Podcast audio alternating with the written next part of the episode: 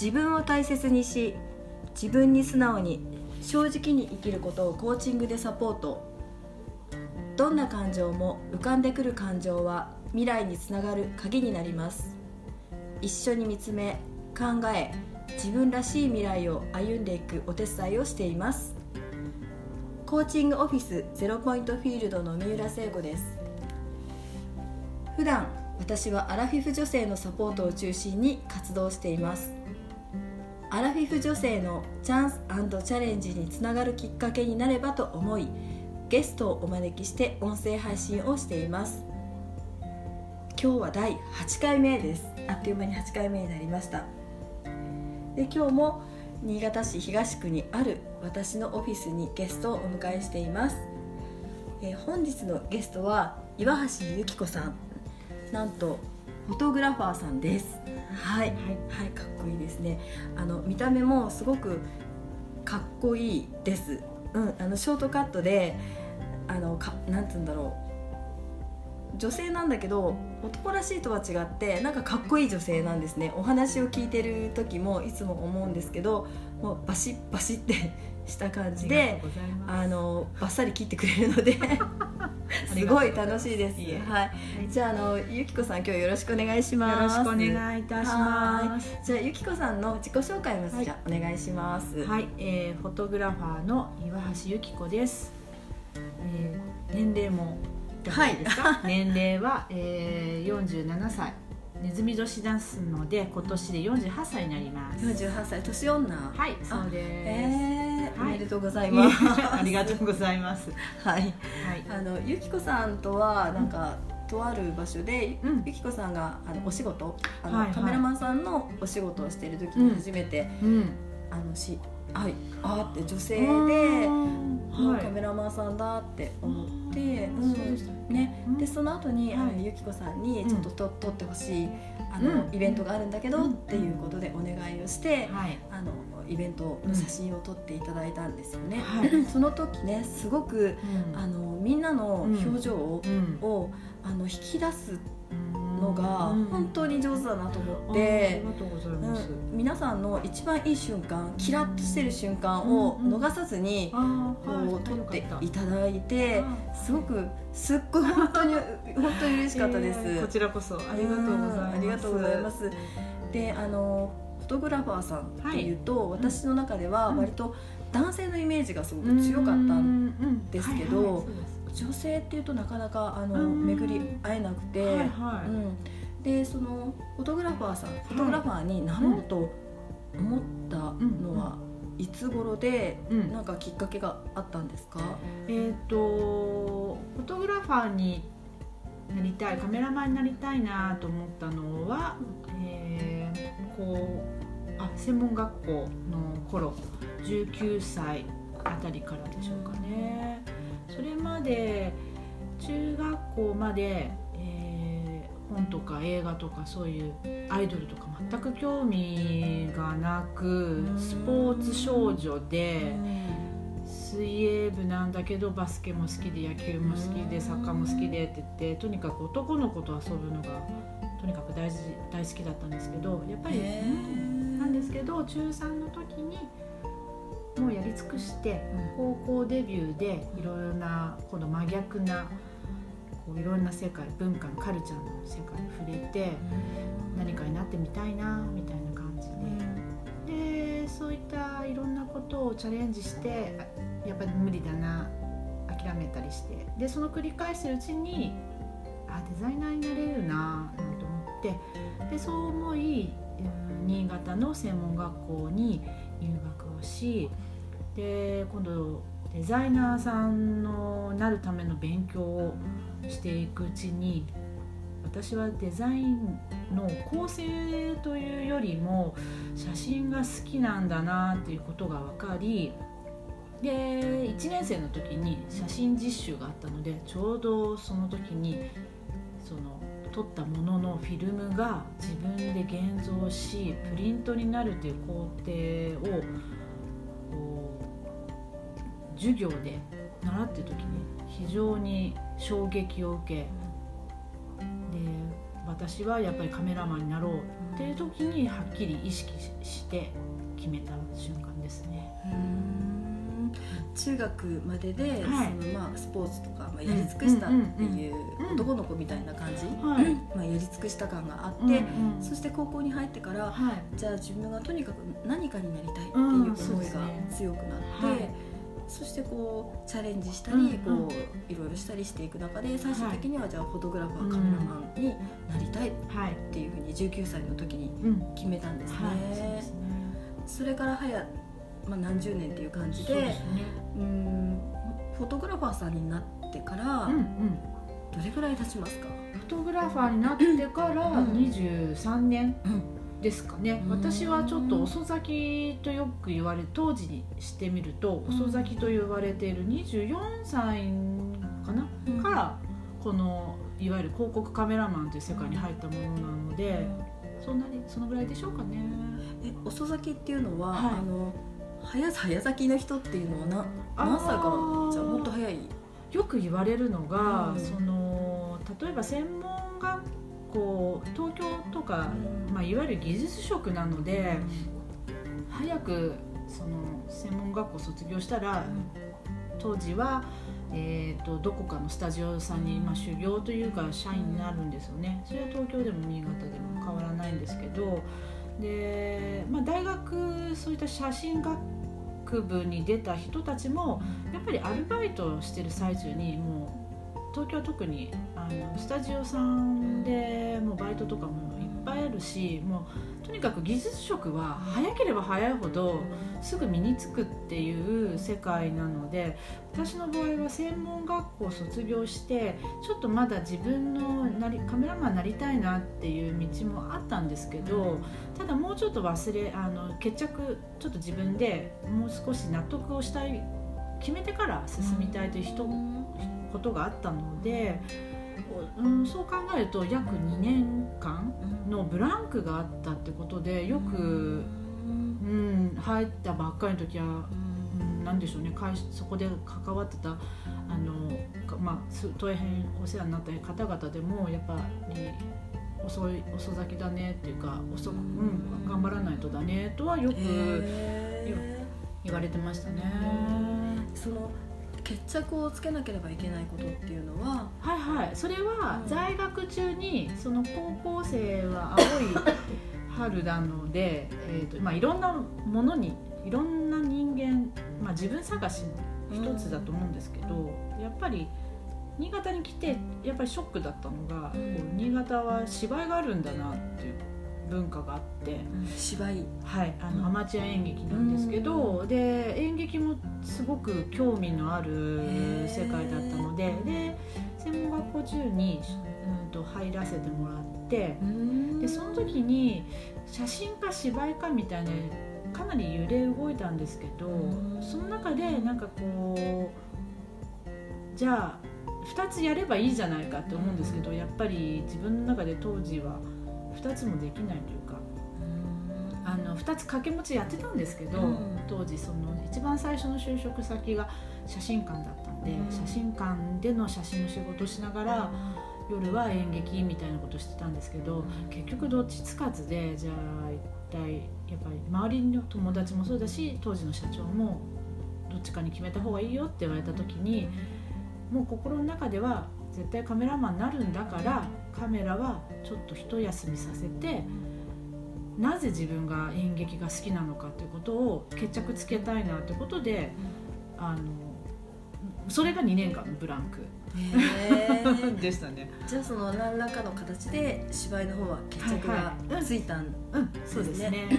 それでじゃああのやろうと決めていたカメラマンさんのお仕事に、はいまあ、突入していったみたいな感じです。ね。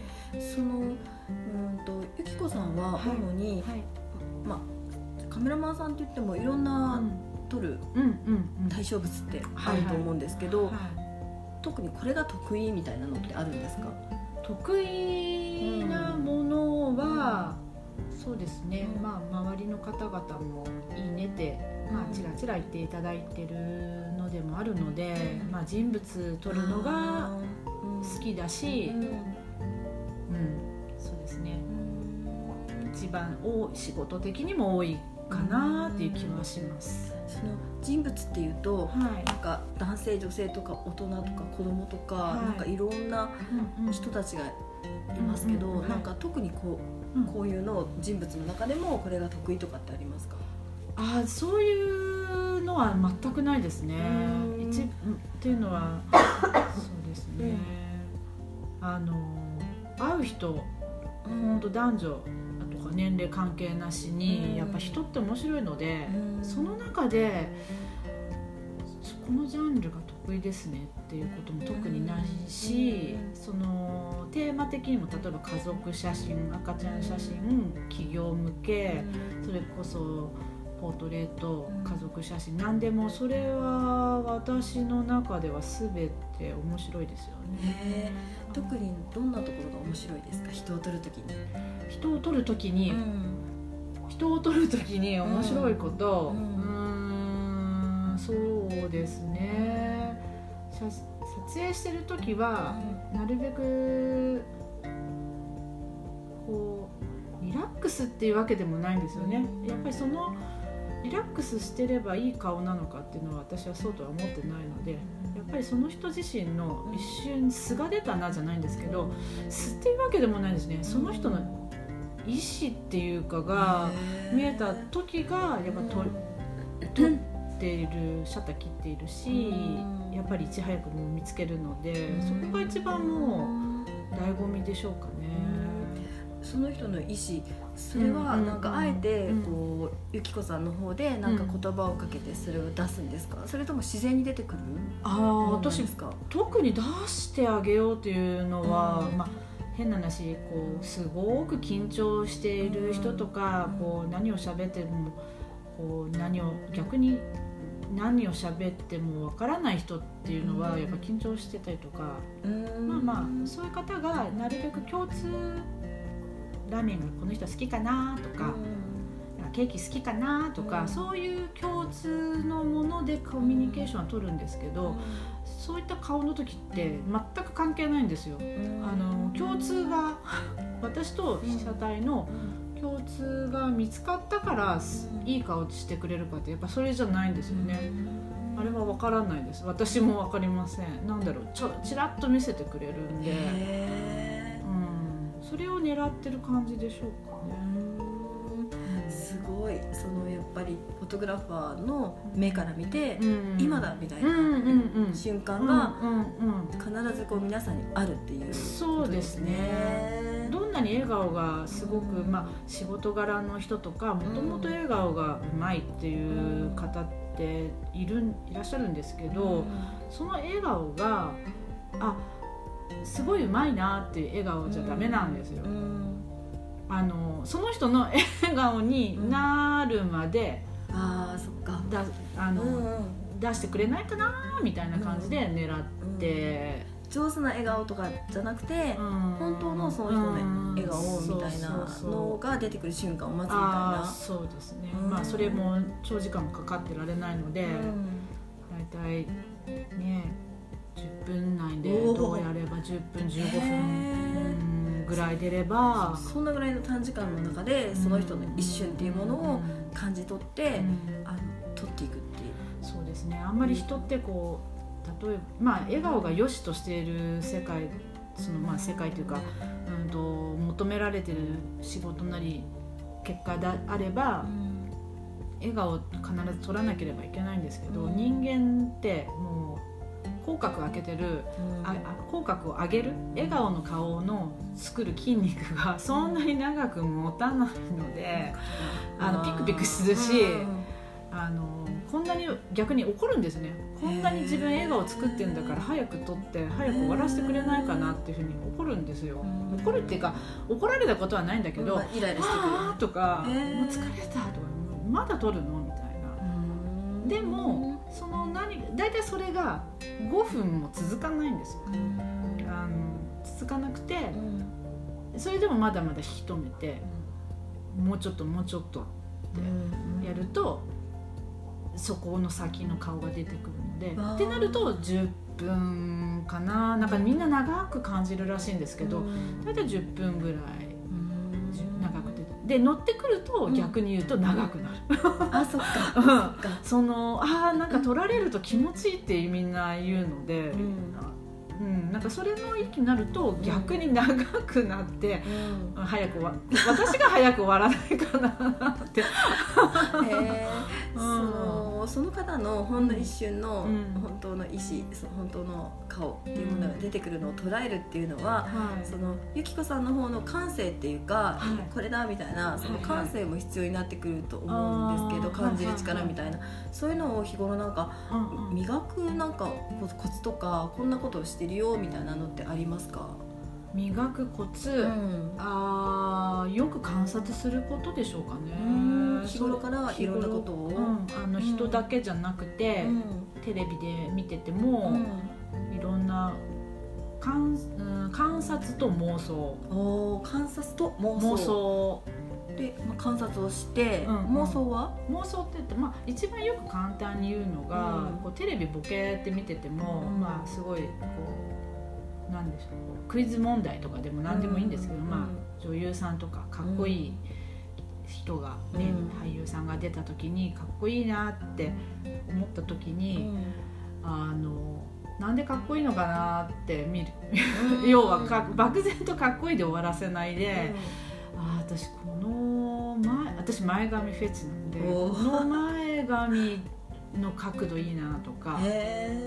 でその中でこの人って確かどんな映画がやってたかなっていうのでこうスマホで検索してあこういう例えばまあ誰っていうわけじゃないんですけど例えばこの俳優さんバイオレンス系コア表だからそういう映画多いんだなドラマ多いんだな配役多いんだなうん。でもこの人がもしもなんかこう違うそれこそ真逆な恋愛ドラマとか出たら例えばどんな役が合うかなとかでやっぱりバラエティ見るとみんなが笑わせるから一瞬笑顔になるじゃないですか、うん。そのこう特にこわ表の人って。その時の顔で見るとあこの笑顔のはちょっとうん可愛いなんか一瞬あるんです。よこれはなんかまあまあ愛想笑いかなっていうのと、一瞬すげえわははって笑ったのがあこの人こういう笑い方するんだとか思うとあそこ逃さないわけですねやっぱプロうの人としてね。んいやなんかもしも、うん。例えばそこで妄想で、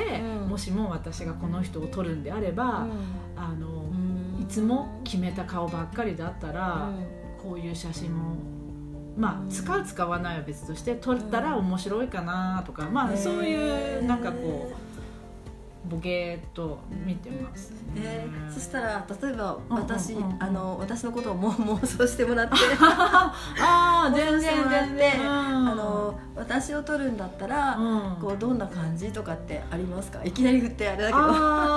聞いてみたい。うん。ねねいやでも会う人は、うん。頭の多分言葉に出してないだけで、うん。頭の中ではうん。いつも妄想はしてますよね、うんどういうシチュエーションがこの人合うのかなとかって、それは今ポンと出てないから、まあ交互期待でその機会があった時には。多分うんなんかそうそう、うん。なんだろうな。きっとその人があこういうふうに見られてたんだっていうのなのかもしれないですよね。あーすごい。ドキドキする。本当です。大丈夫です。ドキドキする。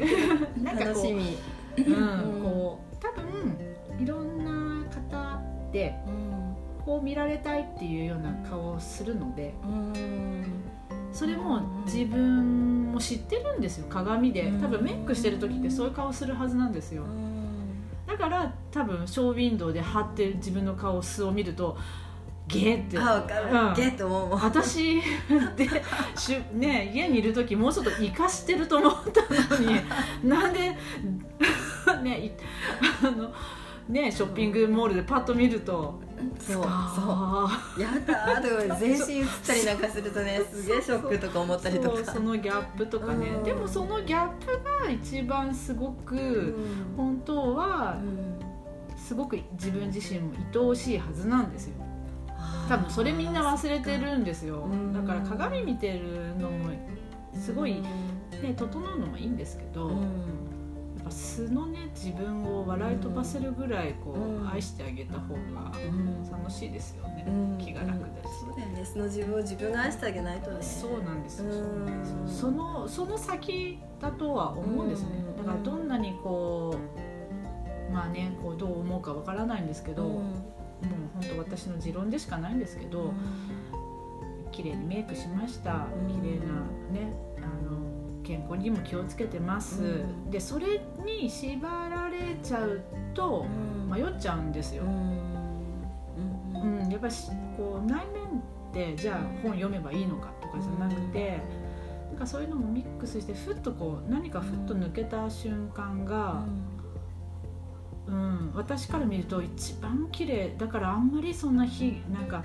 頑張んなきゃ頑張んなきゃって思わなくてもいいのになとは常日頃ますけど。ね。へえあの例えばそのプロの目っていうか感性だったり見てるいろんなところで感じ取ってるっていう感じで。じゃあその20年以上今やってきて、ううんん。と良かったこともたくさんあると思うんだけど、はい。そのちょっと辛かったなとか、うんうん。ちょっと一瞬やめたいと思ったなみたいなことってありますか？ありましたよ、そのうん一番辛かったことはそれこそ結婚する直前の1年間が一番苦しかったですよね。っていうのはあのまあまあカメラマンアシスタントして、うん。でそれからこのカメラマンとしてのうん仕事もやれるようになってきて、うん。でも当時まだ勤めてたわけなので、うん。自分でカメラもしながら、うん。アシスタント業務しながらってなった時その点については、でまあ、当然睡眠時間も減るし、うん。責任感も当時はデジカメじゃないからフィルムだったから、大きな仕事を受ければ受けるほど、んやっぱり責任とかこう抱えてるものも大きくなってくるので、うーんまあ、プレッシャーもあるからうん眠れないっていうこともあったんですけど、意外とそういうのって、まあ、寝れば治るとか、カラオケに行けばいいとか、ねお酒いっぱい飲めばいいとかで紛らわしてたんですけど一番苦しかったそれ先に苦しかったのってあのものすごい頭がハイになってるので細かいことが分かるようになっちゃってきてるんですよ。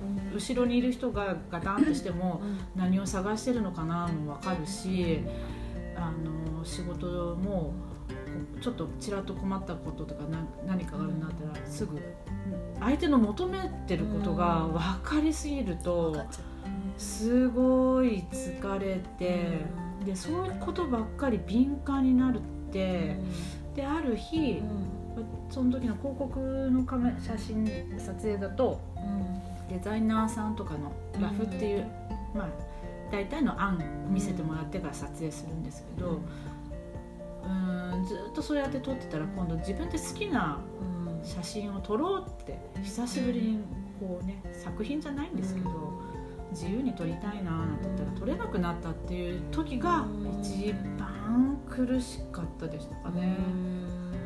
もうまあ、いわゆる本当完全燃焼してた自分がうん。逆に怖かった。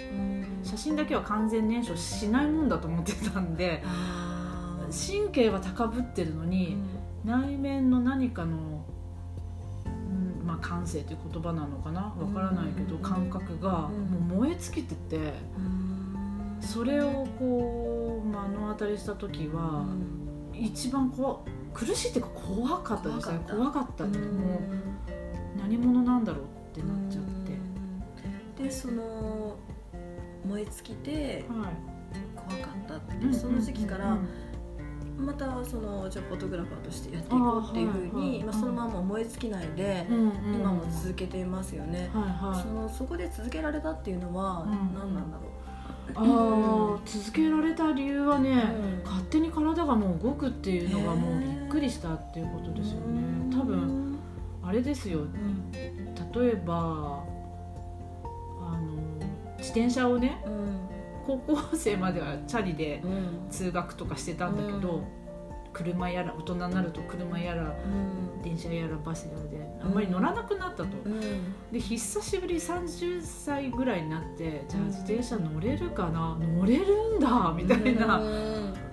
もう体が覚えてる。もう覚えてっていうのがあってそれこそその大変だった時に、まあ、一番悩んで悩んで、うん。で、まあ、その時に、まあなんて言うんでしょう結婚と出産を経験し、でよく言われるのがいっぱい子供撮ってたんでしょうとか言うんだけどもう一切カメラは触らず、むしろスマホとコンパクトカメラで下手っちょな写真をたくさん撮り、もうカメラマンしないで別なバイトマンにやろうかなと思ったんですけど、まあやっぱりちょっとねバイトしたいなと思って考えてた中でやっぱりこうああでもないこうでもう本当それしかしたことない人生なので、まあ、他の職業は無理だなって思った時にたまたま、まあ、リハビリ兼ねてうん。ブライダルのうんスナップ写真しませんかみたいなのってうん。それも本当たまににしようと。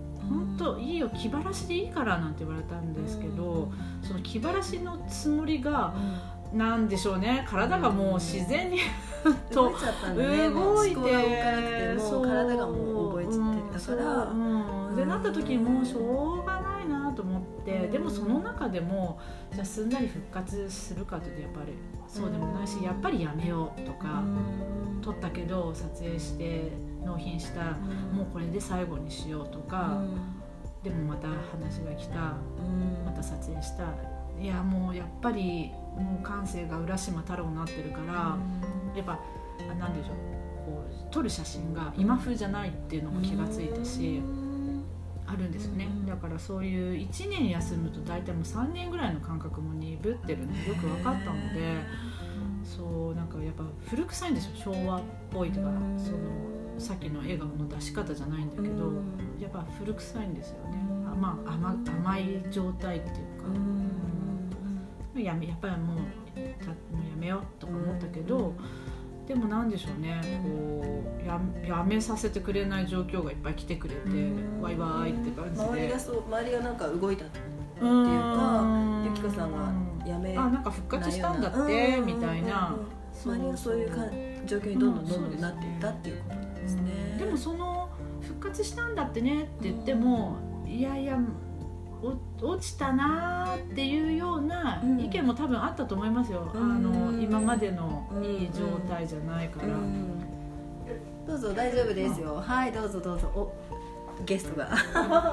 ようこさんは。いどうぞ。こんにちは。今録音中ですけどそのまんま行きますので大丈夫です。あ 今第1回目のゲストの長谷川陽子さんがそうあの手作りマスクをつけて今 入ってきてくれました。どうぞどうぞ。はーいじゃあ後ではい紹介を します。はい。でそのゆきこさんがじゃ今の道にそのままだーっとこう入ってきたっていう感じですよね、じゃあゆきこさんのうん。これからの夢うん。うん。うんを教えてもらえますか、ああこれからの夢は、えーっともちろんこのままずっとうん。